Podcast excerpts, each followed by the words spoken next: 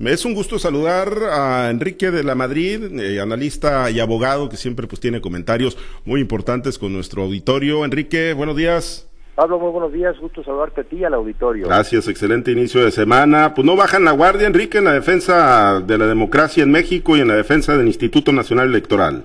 Así es, Pablo, yo creo que una de las decisiones eh, fundamentales que los mexicanos tomamos desde hace pues más de 200 años, casi 200, es justamente que queríamos ser una república, estos no queríamos tener un monarca, queríamos participar los ciudadanos, queríamos sobre todo que fuera también federativa, está hecho de estados libres y soberanos, y muy especialmente que fuera democrática, Pablo, porque al final del día hemos escogido eso como una forma de vida, porque la democracia no es solamente un sistema electoral, sino es una forma de vivir, es la forma de vivir en pluralidad, pero buscando consensos, buscando los acuerdos, y de esa manera pues prosperar hacia adelante. Y lamentablemente este gobierno federal está obsesionado con destruir la democracia, con de alguna manera instaurar pues un régimen que todavía no queda claro cuál es, pero sin duda es unipersonal alrededor de una figura, de un líder social.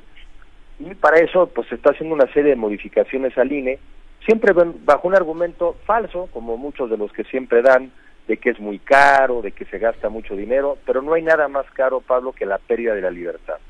En nuestra Constitución también hay lo que le llaman las decisiones político fundamentales, y estas decisiones solamente se pueden cambiar cuando se cuenta con el consenso de los mexicanos, cuando tenemos cuando menos dos terceras partes de los votos a favor de un cambio, cosa que este gobierno no tiene, y sin embargo, a pesar de eso, a pesar de no contar con ese apoyo mayoritario de la gente, hace reformas para tratar de disminuir y de pagarle a la democracia. Y el problema es que si estas reformas pasan, nos quedaríamos con un sistema como el que teníamos probablemente en los ochentas, donde el gobierno es el que manejaba las elecciones, donde no había equidad, porque entonces se podían utilizar los recursos públicos en favor de los candidatos del gobierno en el poder, donde no había un árbitro que pudiera marcar las faltas y por lo mismo no había en el sentido estricto, Pablo, no había competencia y por lo mismo imposible que hubiera alternancia.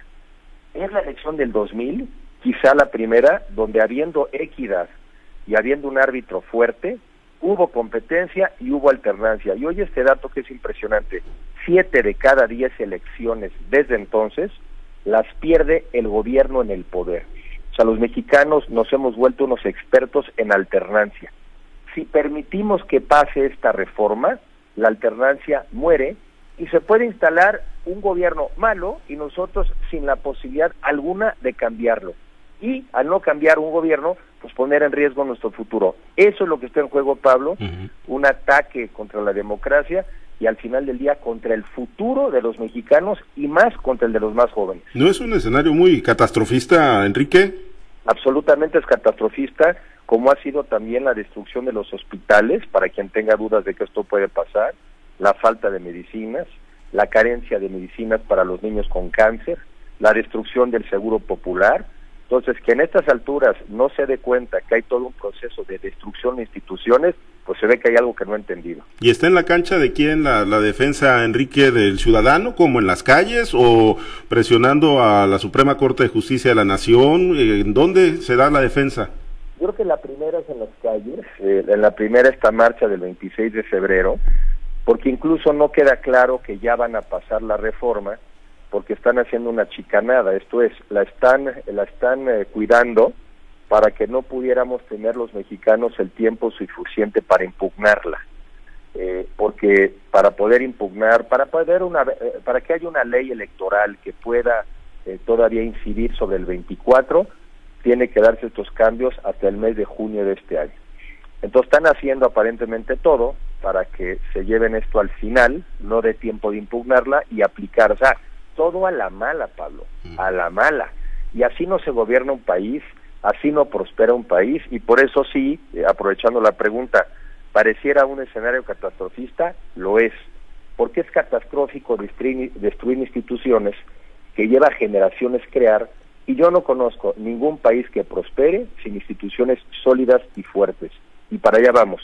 Destrucción de instituciones para implantar un régimen unipersonal. Insistes que no es el plan B, es el plan A de la Gandalle. Es el plan de la Gandalle absolutamente porque no tienen derecho, están usurpando una representación que no tienen.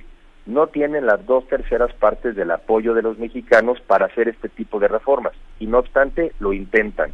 Ellos que criticaban tanto a otros gobiernos como usurpadores, están usurpando la representación de mexicanos que no se las dieron en los votos. Bien, pues pendientes entonces de esta defensa y esta lucha. Enrique, si te parece, platicamos dentro de 15 días. Gracias, Pablo. Saludos y buena semana. Gracias, Enrique de la Madrid, abogado, analista y bueno, pues estos temas importantes, ¿no? De la agenda nacional. Muchas gracias, Enrique de la Madrid.